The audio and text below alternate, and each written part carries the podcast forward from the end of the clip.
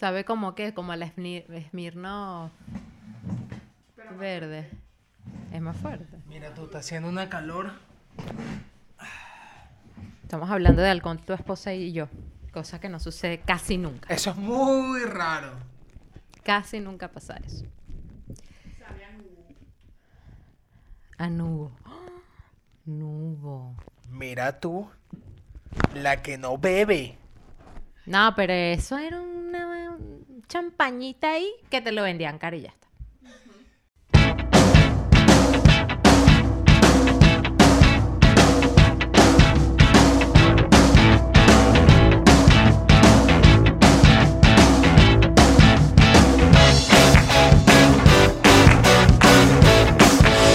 Entre una cosa y otra. Bienvenidos al episodio número 19 de Entre una cosa y otra. Se acabó la- el, el- se acabó. Volvemos a la, a la calidad de este podcast. Me encanta, él es tan bello que nada más vino a silbar y después se fue. No, bueno. Está y no está. Bienvenidos, literal. Bienvenidos al episodio número 19. Como siempre te recuerdo. Ah, no querían que te programado. No querían silbido. O sea, si yo digo bienvenidos al episodio número 19, Hasta yo. Me activo hasta yo. de entre una cosa y otra, recuerda que este episodio sale todos los miércoles a las 7 de la tarde, hora de España, a través de iVoox, Anchor.fm, Spotify y también a través de YouTube. Recuerda también que nos puedes seguir a través de Instagram, arroba Daniel barra baja Ular, arroba Ira Márquez barra baja y la cuenta oficial del podcast, arroba entre una cosa y otra barra baja. Y también recuerda que nos puedes brindar un cafecito, a.k.a. cervecita o vinito a través de Coffee. El enlace lo tienes en la caja de descripción. By the way, Escol. sí, porque te hace mucho calor. Ya le había metido, lo que pasa es que ajá. Aquí hay un principio tan increíble que cuando alguno de los dos va a beber, hace como que... Ah, no, ya va. Un respeto, un mantra, Ah, ah, un mantra. Hay un respeto al, a la, Al ritual, momento, al al momento. a la sí. situación. Gracias a Dios, cuando se pierda eso, ya no podemos continuar. Ya se pierden los respetos. Y Sí. los respetos no se pueden perder. Claro, básicamente porque no son varios. Son, no son los respetos. Como los vueltos.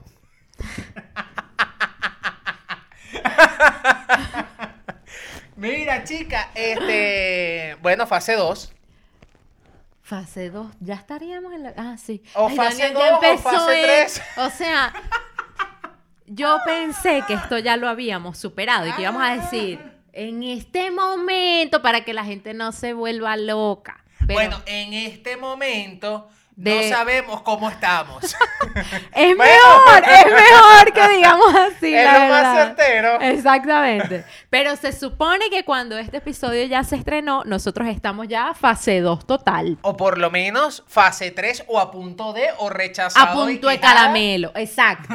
O en medio de una extensión de, Exactamente. Que se puede dar en un momento dado. Sí, sabemos que ustedes no, no lo entienden, nosotros tampoco. No pasa absolutamente nada. Pero aquí estamos, firmes. Mira, negra, este, no, bueno, vamos a hablar de otras cosas que ya han pasado y que podemos debatir sin ningún problema espacio-tiempo. Pero aquí, ¿qué? O sea, Nada, chica, que quería hablar contigo con este, con esta... la gente va a pensar, esto debe ser que no hablan nunca. Yo hablo más contigo por WhatsApp que con mi Tú esposo. sabes que Angélica me dijo eso en estos días. Dices, hablas con Iraner por el grupo, hablas con Iraner por privado, hablas por Iraner por aquí. ¡Estoy celosa! ¡Deja el teléfono! No, no me calo más esa relación. Me la vas cortando. El compinchismo, me lo cortas. Me cortas ya la huevonada.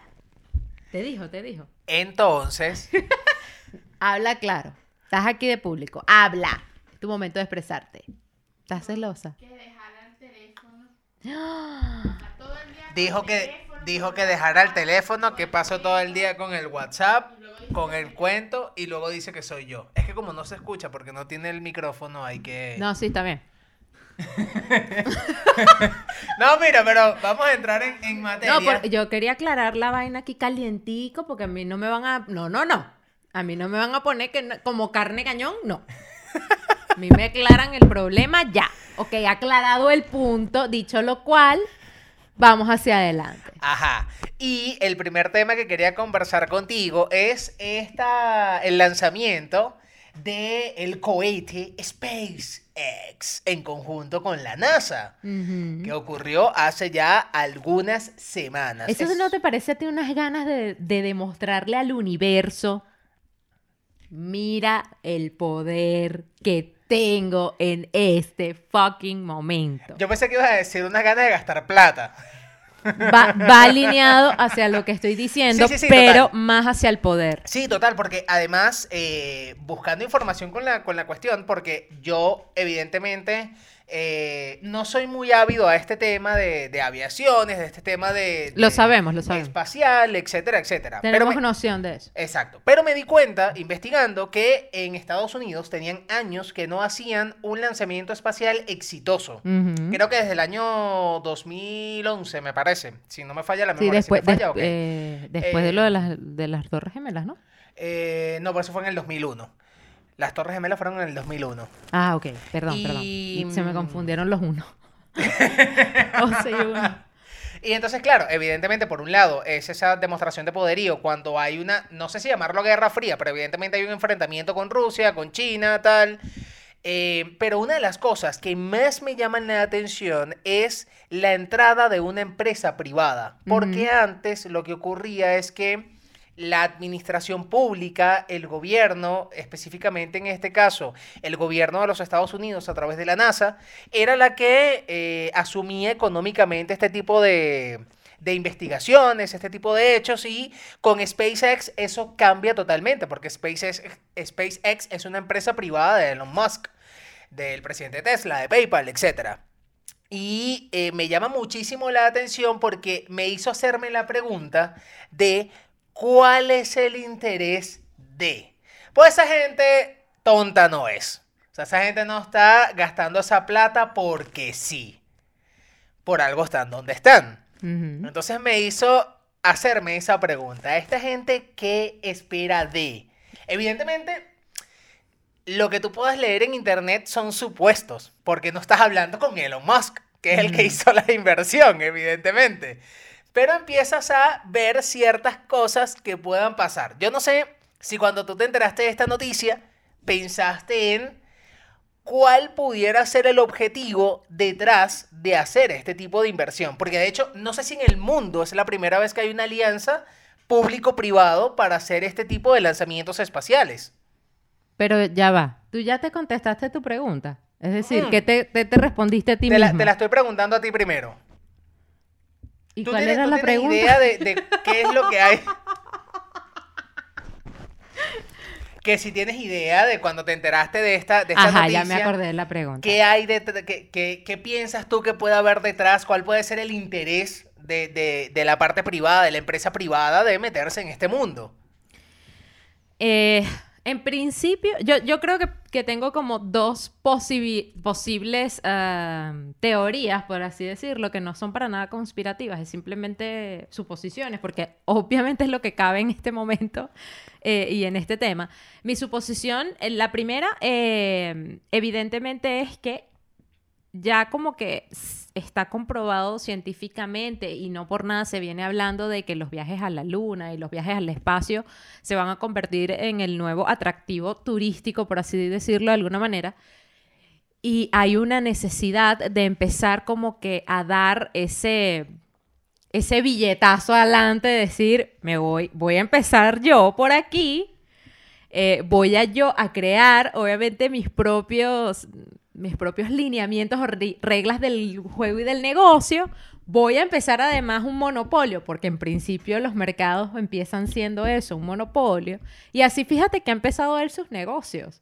Eh, este, este tipo, o sea, más allá de, de- evaluar, para mí, ¿no? El, eh, digamos, esta acción per se, hay que evaluar a la persona que está detrás de esta acción.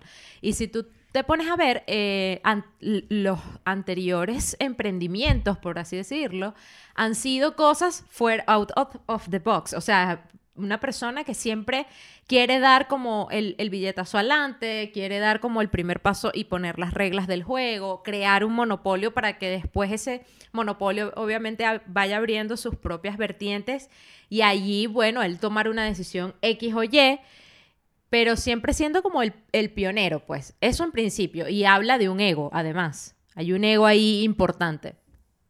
Eso por un lado. O sea, el tema de explotar ahora el- la nueva versión turística creo que es lo primero. Y lo segundo, hay un tema allí de querer ser el, el primero en que dio, digamos, eh, eh, el batazo o el- o el que puso a girar la pelota de primero en- en cuanto a eso. Bueno, es que fíjate que justamente lo que se suele decir es que es la carrera de abrir esa nueva vertiente turística. Mm. Evidentemente estamos hablando de una vertiente turística de alto standing, porque Totalmente. si volar en primera clase, no en, en un avión, no está para todos los bolsillos, salir del planeta Tierra, evidentemente, muchísimo menos. Y Pero- además es que esta ya- es una de las razones por las que se dejó de hacer eh, estos envíos, no sé cómo dijiste, no, no, no recuerdo el... el Yo la sé mucho, pero son la lanzamientos term- espaciales. Eso, pues, el, el- pero- los lanzamientos, pero ese creo que es el término correcto. Se dejó de hacer esos lanzamientos porque luego de que hace poco se haya, había comprobado lo de Marte, que incluso podía ser el humano vida en, en esa, o sea, era viable porque habían encontrado agua incluso, creo. En Marte ya era como que, ya, o sea, si es posible hacer esta vaina un business, ¿me entiendes? Claro, porque son, son dos cosas. Por un lado, la vertiente turística, que es como lo más inmediato, entre comillas, pero lo Pero segundo... y lo sustentable a eso, porque ahora hay que recuperar esa inversión, que además eso es una inversión de años, años, Claro, claro, vidas, claro. todo. Totalmente, pero lo segundo, que digo que quizá no es en un mediano plazo, es el hecho de la vida fuera del planeta. Porque nosotros somos, nosotros como seres humanos somos una gente muy chévere. Es decir, nosotros nos estamos dando cuenta que estamos destruyendo el planeta y en vez de decir, vamos a solventar este peo, Sí, sí, sí. Vámonos. es, vámonos, vamos a ver qué otro país podemos joder. ¡Maigualida ¿Qué en vaca! Perdón, que otro país no, que otro planeta podemos joder, ¿sabes? Entonces nosotros somos como muy divertidos, somos muy responsables. Entonces... Vámonos de aquí que vamos a joder para allá. Exacto, tal cual, tal cual. Entonces, esa es la otra carrera que hay también, el hecho de vida fuera del planeta Tierra. Ahora, si nos ubicamos en, en la parte turística, ya hay, hubo un millonario que hizo un viaje al espacio, creo que hay otro japonés que invitó, eh, no sé si, si ese viaje ya se llegó a dar, pero invitó a artistas y, y cantantes y tal. Si tú tuvieses la plata, tú lo harías. Yo te voy a decir que sí. No, sí, yo te voy a decir que sí lo haría.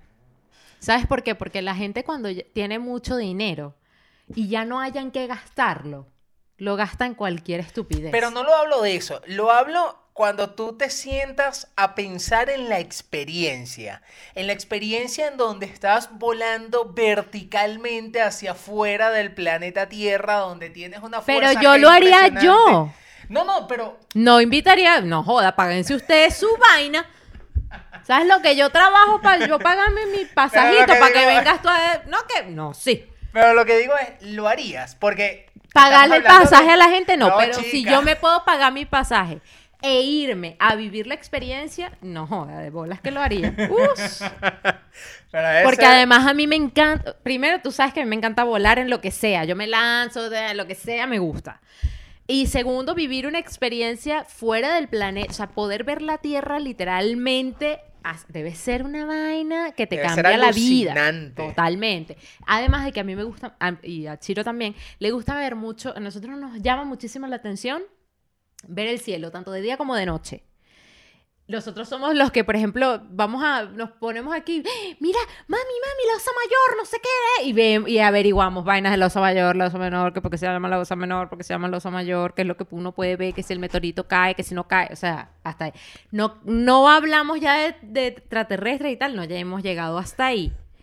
Pero sí nos llama la atención ese peo, pues, ¿me entiendes? O sea, como que vivir esa experiencia nos parece eh, interesante, incluso en el día. Por ejemplo, si un día estamos aquí y nos ponemos a- y hay muchas nubes y se ven aquí sentados aquí en el sofá, se puede ver cómo se mueven las nubes. A nosotros esa vaina nos quedamos así como unos idiotas y decimos, coño, qué de pinga sería ver cómo es realmente el movimiento de las nubes. O sea, más allá de lo que tú ves cuando estás en un, eh, en un avión, es entender, o sea, cómo es... Pero cómo tú sabes, que ser, tú sabes que debe ser un nivel hacer lo que hizo este pana de Red Bull, de irse casi fuera del espacio y lanzarse al vacío. Verga, esa debe ser bien de pinga. No, eso debe ser terrible. No, eso debe ser bien de pinga. Lo- por- te voy a decir por qué debe ser bien de pinga. Primero porque, Nabona, para que tú te escoñetes queda rato. O sea, tienes que, tienes chance para resolver. Y lo, lo, malo, lo malo ahí no es caer. Lo malo es que venga un coño de madre meteorito que no lo tenías mapeado y ñan te llevó. Te llevó. Un Ay, un- ay, avión. allá una estrella fugaz y te llevó atropellado. atropellado. Eso sí es chimbo. Mm. Ahora bien, eh, te hago la misma pregunta. Si tuvieses el dinero y el mundo se va a acabar, ¿te irías? Ah, eh, no sé. Yo haría Mira, como los de Glee. Hacen, hacen, No, ¿cómo que se llama? hacen- Glee no es. Wally, Wally. hacen complejo turístico Lomas de Marte 1. Pero ¿por qué Lomas? ¿Ves? Me recuerda a Lomas de Fumbal, me da rechera. No, no, no, poco presupuesto Pero puede no. ser Lomas del Este. También gente pobre. Bueno, pero da igual que Lomas de Fumbal. No, no, no, no, no. Bueno. Altos de mar. bueno, exacto. Altos de Marte 1. Ajá. Suites mejor. ¿Te irías? Depende de cómo esté ese presupuesto. Porque la gente se va, va a decir, ¿no? Como esto es en Marte, hay un plus en el presupuesto. si antes te costaba, porque tú vas a ver la vaina. Ahora- Antes. Y entonces te ponen que sí. 100, 100 euros. Ta, ta. Ahora 180 por ser tú. Para Ahora, irte para Marte. te digo algo. No incluye, y abajo, no incluye el pasaje para allá. No, no, sol- no solo eso, sino que si ahora cuando vuelas dentro del planeta Tierra en el avión no te dan absolutamente nada, No, y tienen que aliarse Por con Alitalia que te da comidita. Es la única aerolínea que, coño, se apiada de la gente. extraplaneta quizá tampoco te den nada. a. ¿A quién? Exacto. ¿Qué línea aérea? Alitalia. Alitalia Ah. hasta de aquí. Está hecha por y para. Exacto. Sí, ellos Manja, dan comidita. manja. Bueno, me De parece aquí fenomenal. para allá y de allá para acá, siempre comidita. Pero bueno, eso abre la. es- Esta cuestión abre la, la posibilidad de eso, de esos viajes espaciales un poco más comunes y, y al alcance de la mayoría, me refiero a gente que no se haya sí, bueno, preparado la como gente que... de- astronautas. Exacto. Hay otra mm, teoría que tengo que me acabo de acordar. Sabes que supuestamente, también leí por ahí, que mm, los últimos eh, lanzamientos que habían hecho, los habían hecho desde Rusia. Y eso también empezó a ser muy mal visto por los, los estadounidenses. estadounidenses. Este, tengo tres botellas de vino y unas cositas aquí, o que-. Eh, porque, ¿sabes qué? Bueno, los, los, los gringos son Bueno, bastante ha radicales. existido esa, esa competencia de. No, pero digo los gringos que, que mm, digamos, tienen negocios en América. O sea, los americanos que son estos americanos tipo Trump. América para los americanos. O sea, esa gente súper radical. Cuando se supo esto, tengo entendido que hubo una reacción importante también en cuanto a eso. Porque dijeron, o sea, ya vale, estamos dando toda la, digamos, la información a esta gente. O sea, no solamente en cuanto a textos, eh, sí, o sea, la parte teórica, sino también le estamos dando la oportunidad de que vean cómo hacemos en los lanzamientos y tal. Están locos, o sea, ¿qué es esto? Y allí también hay como la, la intuición de que eh, nazca esta, esta nueva plataforma, empresa, alianza entre el gobierno de los Estados Unidos y esta empresa eh, privada para que ya sea algo de América para los americanos. O sea, a mí no me vas a quitar el protagonismo de que fuimos los que llevamos al hombre a la luna, fuimos los hombres que llevamos al hombre a Marte, o sea, no, mm, eso no me lo quitas.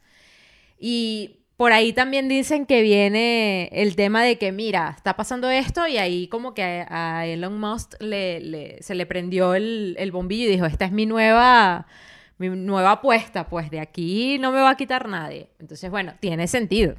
Te Sí, digo la verdad. claro, claro, Tiene claro. mucho sentido. Lo, lo- lo curioso es esa, que esa competencia todavía existe cuando hay una estación espacial internacional, que supuestamente es para la colaboración entre todos los países. Ha- han habido lanzamientos desde China, han habido lanzamientos desde Rusia. Sí, pero ese- No, claro, claro, esa, claro, esa competencia es imposible que se la vayas a quitar, sobre todo a esos tres gente.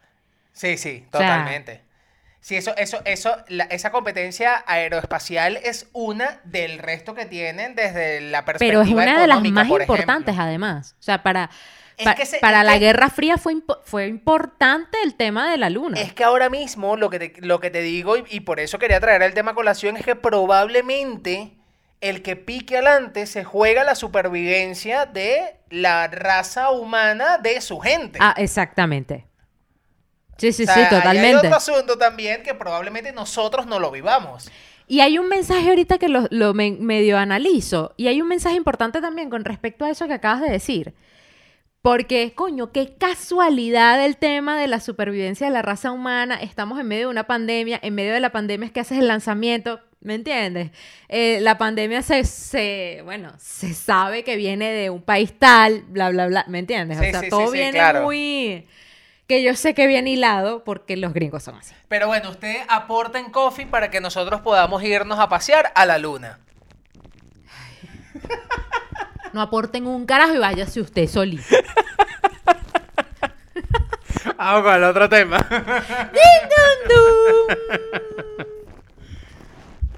¿Cuál es el otro tema? No ¡Ay, el día! El día de, de entrar, trar- no, de irte Eso. temprano del trabajo. Mira, hace unas semanas se celebró el día de salir temprano del trabajo. Eso lo consiguió Angélica buscando contenido para la cuenta del programa y nos llamó muchísimo la atención, porque evidentemente en un principio tú dices, nada, esto es bochinche, esto es irse rápido, porque ajá. Pero cuando... Oli, chao. cuando- Marco tarjeta, yo me voy. Cuando tú examinas lo que dice la persona que propone este Día Internacional, que no es oficial, evidentemente, eh, eh, esta persona se refiere a la productividad en la empresa y a tratar de eliminar ese paradigma de, por ejemplo, ocho horas al día y que las horas de trabajo en un sitio determinado no están relacionadas directamente a la productividad que ese, ese trabajador pueda tener en ese sitio de trabajo. Que probablemente si cambias la estructura de, tu empresa y lo pones a través de objetivos o lo pones con otro horario o lo que sea, cualquier cambio de esa estructura puede favorecer la productividad de la empresa. Y de hecho, en España, nosotros vimos un reportaje el año pasado, yo creo que es la única empresa de España, no me atrevo a afirmarlo al 100%, pero por lo menos es la única que conocemos, que redujo las jornadas de sus trabajadores sin afectarles el, salario, evidentemente, y ellos se dieron cuenta que la productividad de los trabajadores aumentó.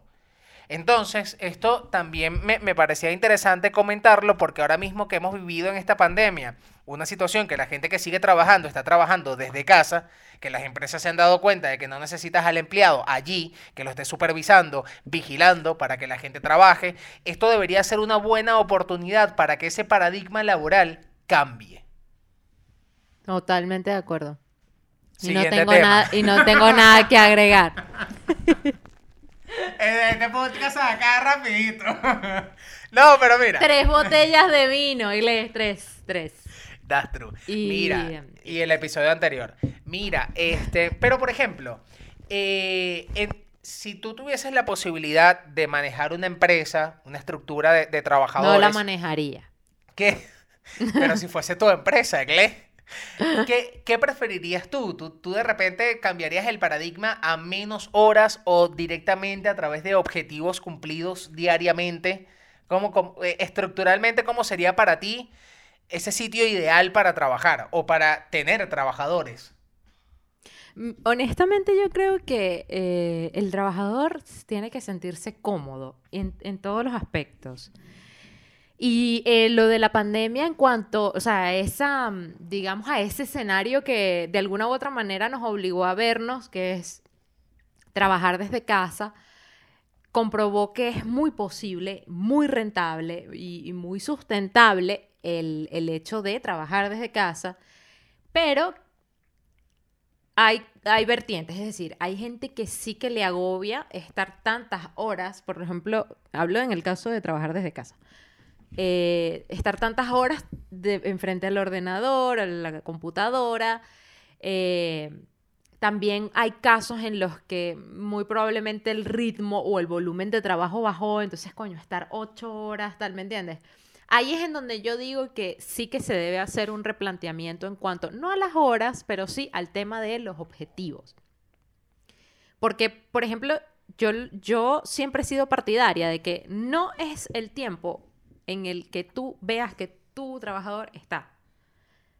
Es realmente eh, la productividad que tenga, eh, la iniciativa, lo efectivo que sea. Claro. Porque no todos los días te, te- te- te levantas, I feel good, ¿sabes? Y quieres ir a tu trabajo y quieres darlo todo al 100%. O sea, no todos los días son iguales, no todos los días quieres madrugar, no todos los días quieres verle la cara a tus, a tus compañeros de trabajo, ni siquiera a tu jefe. No es, por, no es por tenerle ni siquiera tirria a nadie, es simplemente que es una monotonía fuerte, porque todos vamos a estar claros, nos vemos más a los amigos, o sea, a los compañeros de trabajo, cuando era la vida normal, más te veías con el compañero de trabajo que, que tu a tu pareja o a tu casa. Total. Era prácticamente una modalidad de, de- de hotel.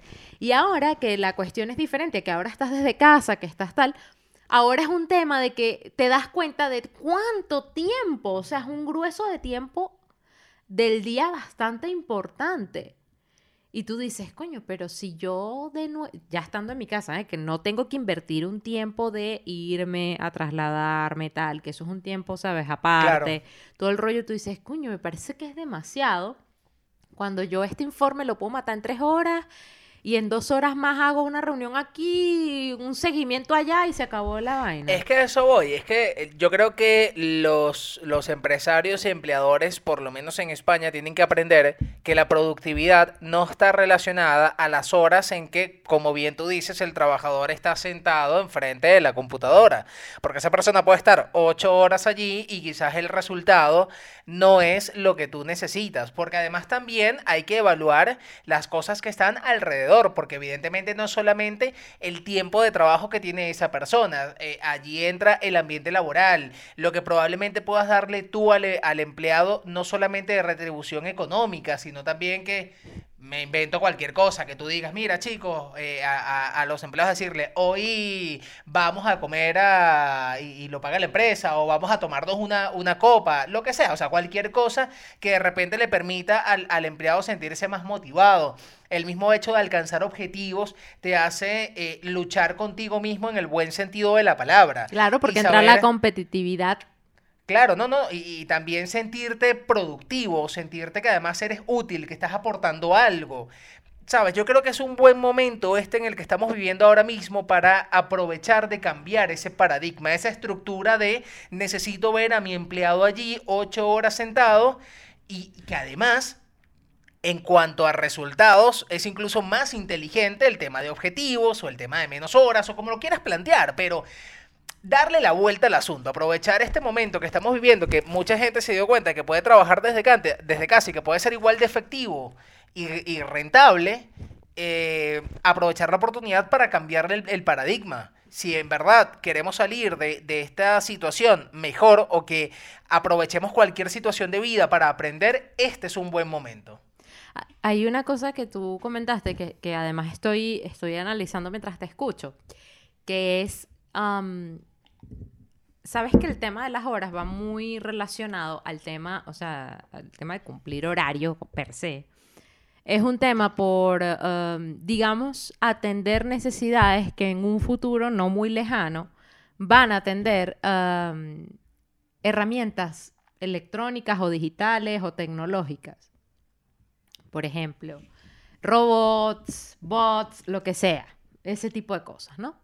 Por ejemplo, ay, vamos a limpiar, ya se ven las, ya, ya incluso en, un futuro no muy lejano, van a venir ya los electrodomésticos pagándose y dándose el vuelto. Bueno, mira, te voy a interrumpir un momentico en este punto para decirte que en Corea del Sur, que fue uno de los países afectados por estar muy cerca de China con el tema del coronavirus, hay sitios ya de restauración, de restaurantes y tal, que tienen robots que sirven, que toman pedidos y que sirven, por ejemplo, cafés. Y allí empiezas a ver y, y pensar en qué va a ocurrir con la eh, mano de obra eh, humana. O incluso es el momento de que las personas ahora y de los futuros hijos pensar en dónde puedes ser tú realmente indispensable. Porque probablemente como camarero no. No, Porque es además es, una un robot que no te va a pedir aumento de sueldo, que no se va a enfermar, que lo puedes tener activo 24 horas, etcétera, es que ya el ser humano no va a quedar para pensar, o sea, quiero decir, voy a recoger lo que acabo de decir porque lo dije al revés. El ser humano va a quedar para, no va a poder hacer cosas de oficio, ¿sí? O sea, oficio. Ser camarero es un oficio. Ser plomero, ser ah, barrendero, ser portero, son trabajos de oficio. Eso va a ser suplantado por un elemento tecnológico. El humano va a quedar para que le paguen por pensar. Y uno tiene que buscar la manera de ganarse su dinero en un futuro no muy lejano por pensar. Tú eres más inteligente que un robot. Siempre, porque el robot está hecho por, Por ti. O sea, que tú sabes cómo gestionarlo. Con lo cual, ahí es en donde va a quedar el asunto.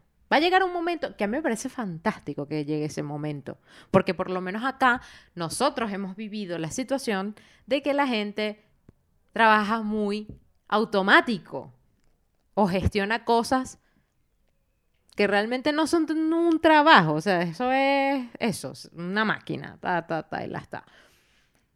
Y nos hemos dado cuenta que la gente, por estar en puestos como eso tanto tiempo, no piensa más allá de lo que hace. Entonces, ahora mismo va a llegar un momento en que nos van a pagar aquellos que tengamos la capacidad de analizar una situación y solver- solventar esa situación, con lo cual va a ir al tema de los objetivos, ya no es de las horas, sino al tema de los objetivos. Yo resolví esto en tanto tiempo. Así que usted prepárese para lo que se viene en un futuro. No muy lejano.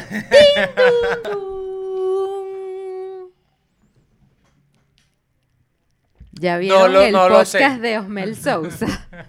¿Cómo se llama el podcast? El zar del A podcast. través de los ojos de Osmel. Es bur de largo ese nombre. Creo que es a través de los ojos y ya, pero yo... Ajá. Échame ese beta. ¿Cuánto tiempo tiene este pan haciendo un podcast? Marico, ya tiene 10, casi 10 capítulos. ¿En serio? ¿Y qué habla ahí? Echa todos los chismes y todos los intríngulis Es justo esa palabra la iba a decir. del backstage del Miss Venezuela 2000. No, bueno, el 2000 Venezuela. ya. No, pero a mí me llamó la atención. El primer episodio me llamó la atención porque él echa el cuento completo con pelos y señales. Bueno, no, obviamente algo esconderá. Claro. Pero no, echa el cuento como más ah, largo de cómo él entra en ese peo. Porque resulta, yo no sabía esto, y ustedes tampoco, así que entérense. Él, antes de estar en el Miss Venezuela, él era, ah, él, estu- él empezó a trabajar en una agencia de publicidad que era muy famosa en Caracas, que se llamaba OPA. Ok.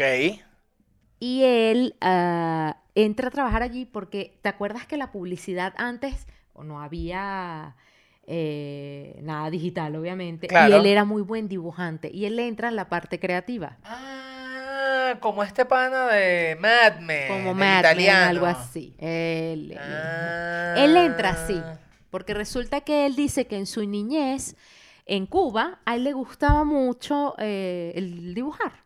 Le gustaba mucho, le llamaba la atención. Hecho ese cuento también, cómo él llega a Venezuela, porque eso tampoco nadie lo tenía muy claro.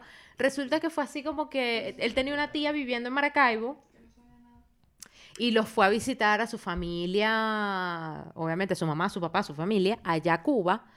Y resulta que la señora tenía mucha afinidad con él porque él era el más parecido a ella. Algo muy racista, por cierto.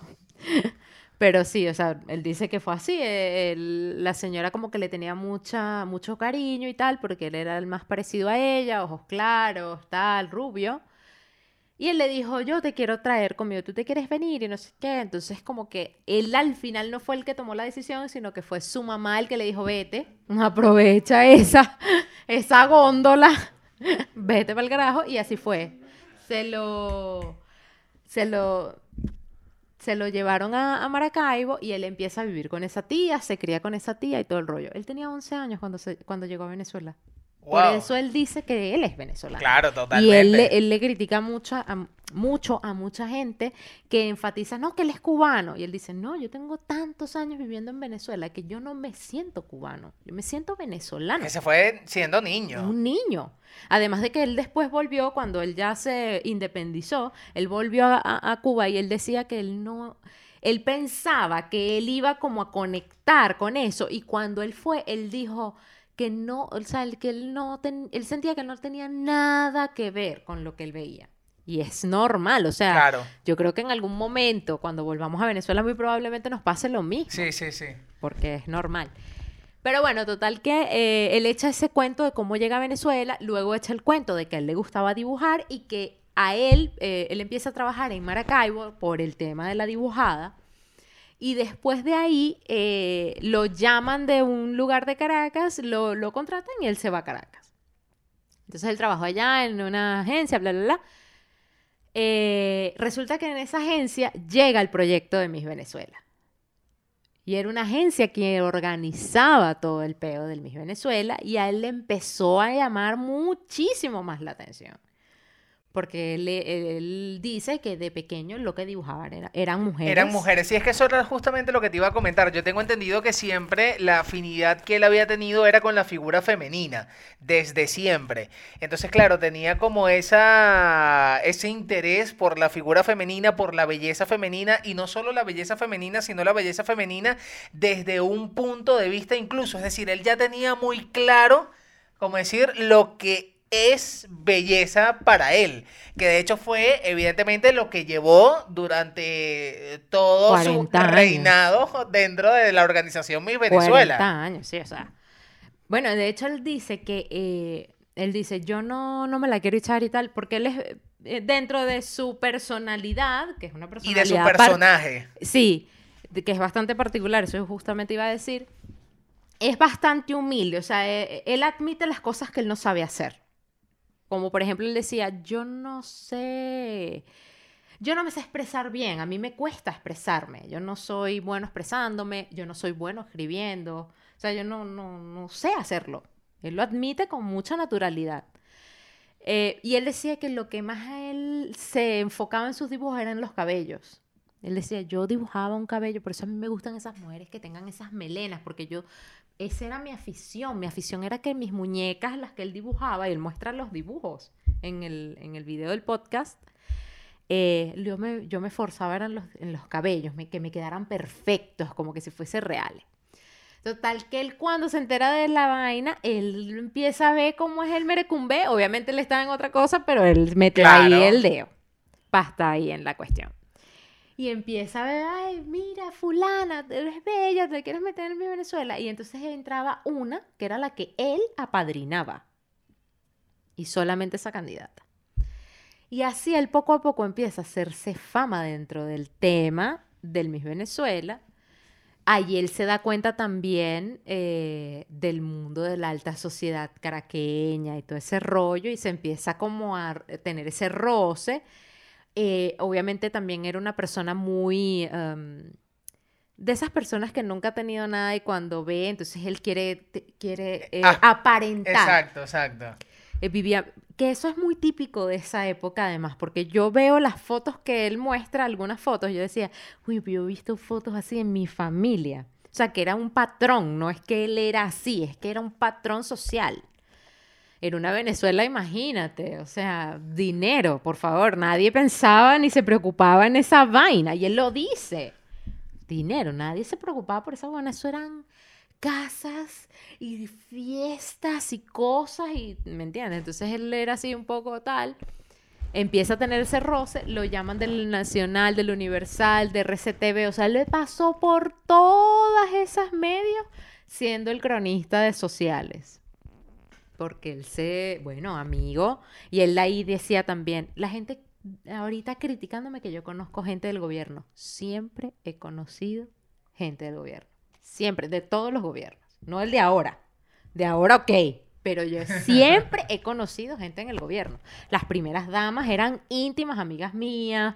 Los presidentes los conocía porque si no eran las primeras damas, eran las hijas que querían participar en el Miss Venezuela. O sea, yo siempre tuve esa conexión. Y él, de, dentro de esto, se atreve a hablar de esas cosas que han estado como siempre en las sombras de. Eh, sí lo ha dicho. Eh, ha dicho cosas que a mi parecer me parecen comprensivas, como por ejemplo, eh, decirte que no lo sabía. No voy a decir que no lo sabía, pero son cosas difíciles de controlar y se lo creo. Porque allí empezó a haber como una especie, se, se empezó a construir una especie de mafia. Tipo, venían los peluqueros, te traían una carajita. A mí me la estás trayendo, tú, me trajiste una muchacha, yo la vi, bellísima, tal.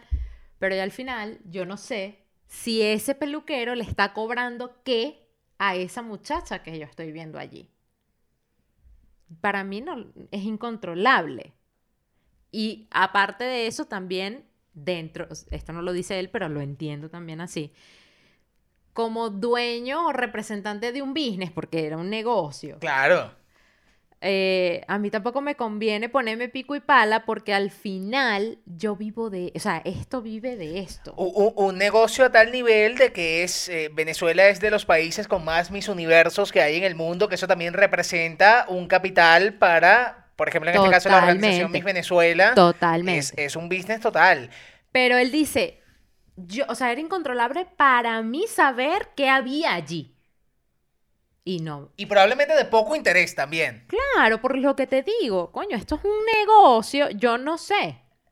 Lo que sí él controlaba es que después de que cagaban las 24, perdón, la que, que- la que ganara o las que ganaran y tal, ahí sí él se ponía Ajá, porque esa es otra cosa. intachable. Esa es otra cosa que está como dentro de las sombras, si se quiere, el hecho de el control que él tenía dentro de la organización y al punto de decidir realmente quién ganaba o no. No, él dice que nunca él tuvo eso. Te voy a explicar. Él sí decía que cuando él todavía no hacía, digamos, el management de el- la, la organización Miss Venezuela, eh, él lo que hacía era, por ejemplo, voy a hacer un cóctel, ¿sabes? Toda esa cuestión chic para, para hablarle de mis Miranda, ¿me entiendes? O sea, él sí hacía ese tipo de cosas. Muy inteligente, PR, además. PR. Sí, sí, muy inteligente además porque está bien, es válido. Pero ya después el libre albedrío con el tema del, del jurado. Y fíjate que es tan así que hay muchas mises hoy día que lo dicen. "Je- Osmel no quería que ganara yo, Osmel quería que ganara fulanita de tal. Y al final gané yo.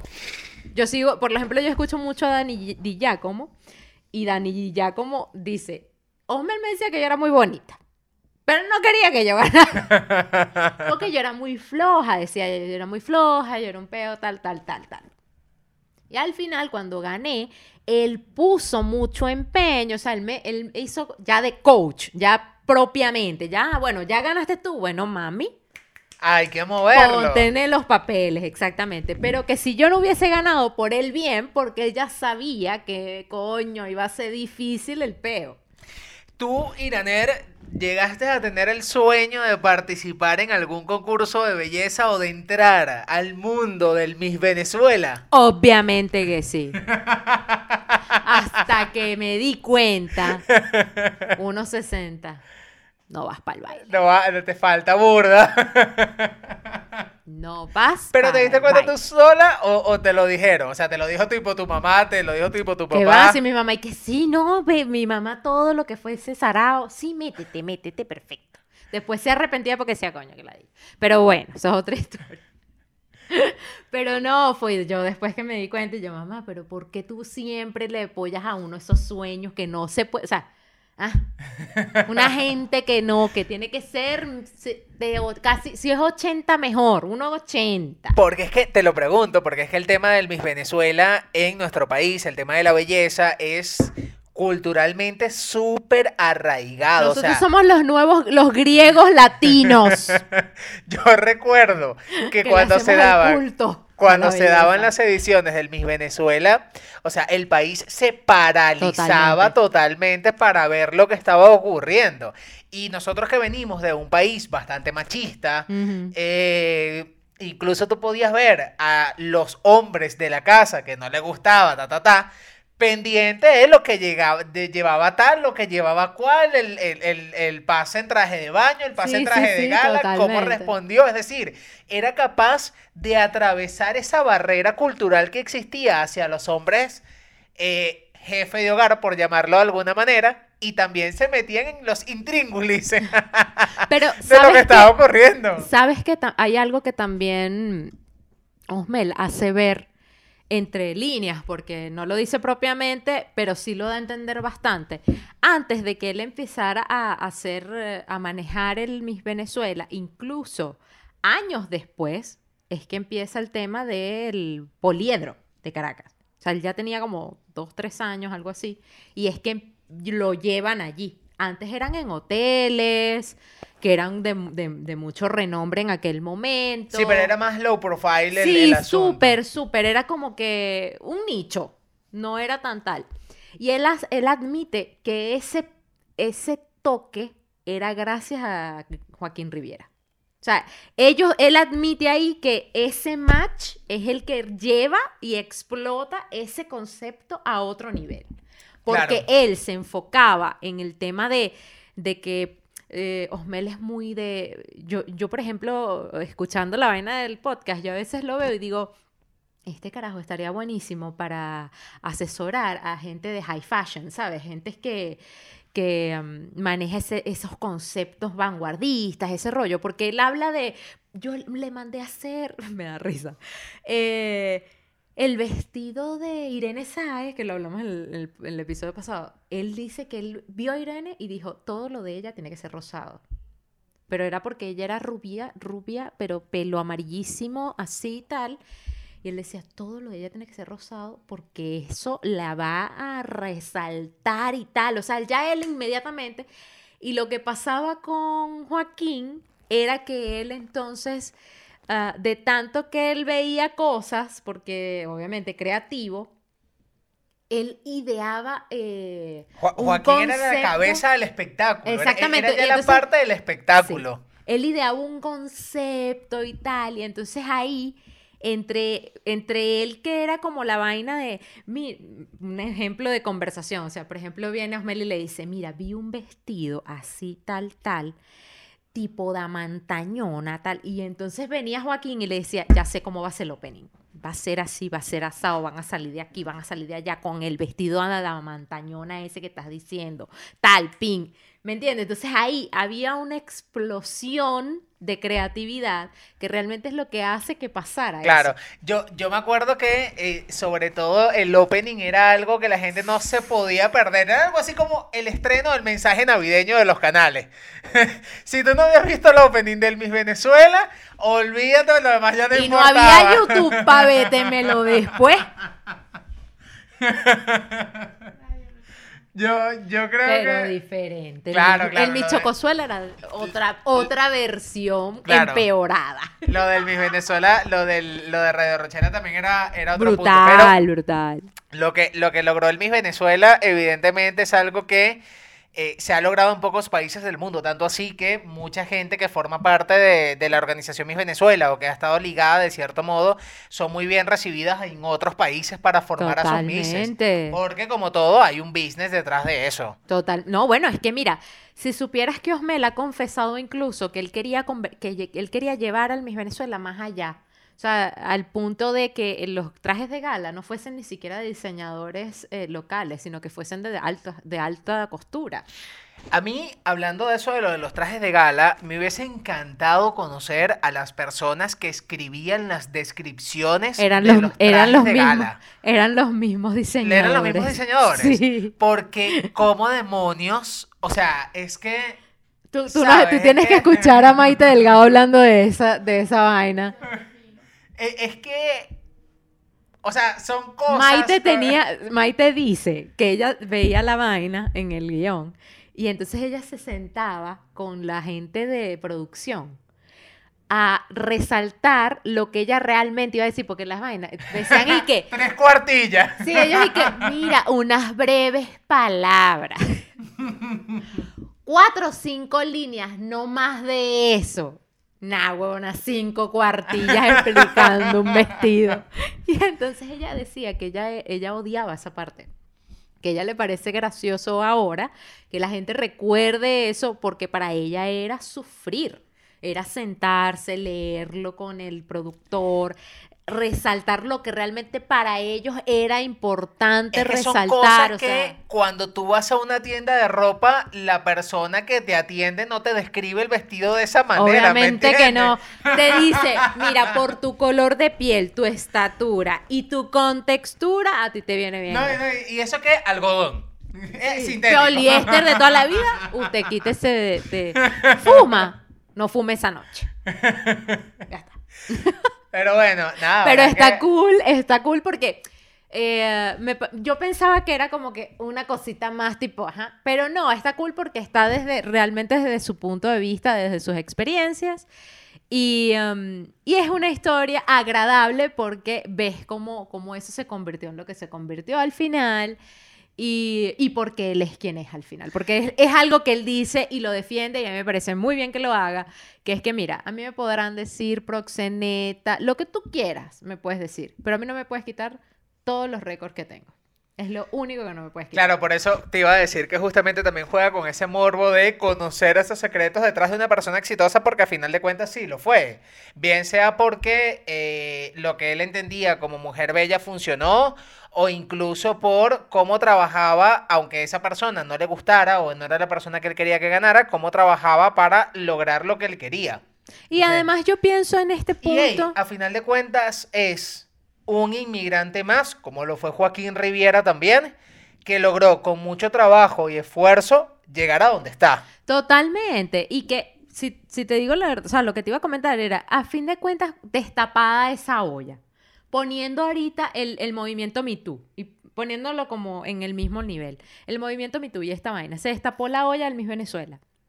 ¿Tú crees que gente como Bárbara Palacio, Estefanía Fernández, eh, no sé, tantas mises que son reconocidas, no se hubiesen ya también, como pasó en el movimiento Me Too, pro- o sea, se hubiesen um, pronunciado, esa es la palabra, pronunciado ya en, en cuanto a eso. Y coño, no lo han hecho, todo lo contrario. Han dicho, ya va, ¿no? Para mí él tal. Que haya sido bueno, malo, comportado como se comportase, bueno, somos humanos. Pero, coño, tú me vas a venir a decir que solo la última camada, qué casualidad. Qué casualidad que solo la última camada, que es la camada justamente que viene de esta cagada socialista. ¿Me entiendes? Entonces ahí es donde tú también dices, coño, aquí también hay un poco de mano Sí, claro, negra, claro, claro. tal. Y él también lo dice, él también dice que dentro del canal, o sea, bueno, de la organización Cisneros, hay movimientos que no son propios de él. Entonces tú dices, bueno, bueno, bueno. Bueno, habrá que escuchar el podcast a ver qué más trae el zar de la belleza. A través de los ojos, Dios me desdeuda.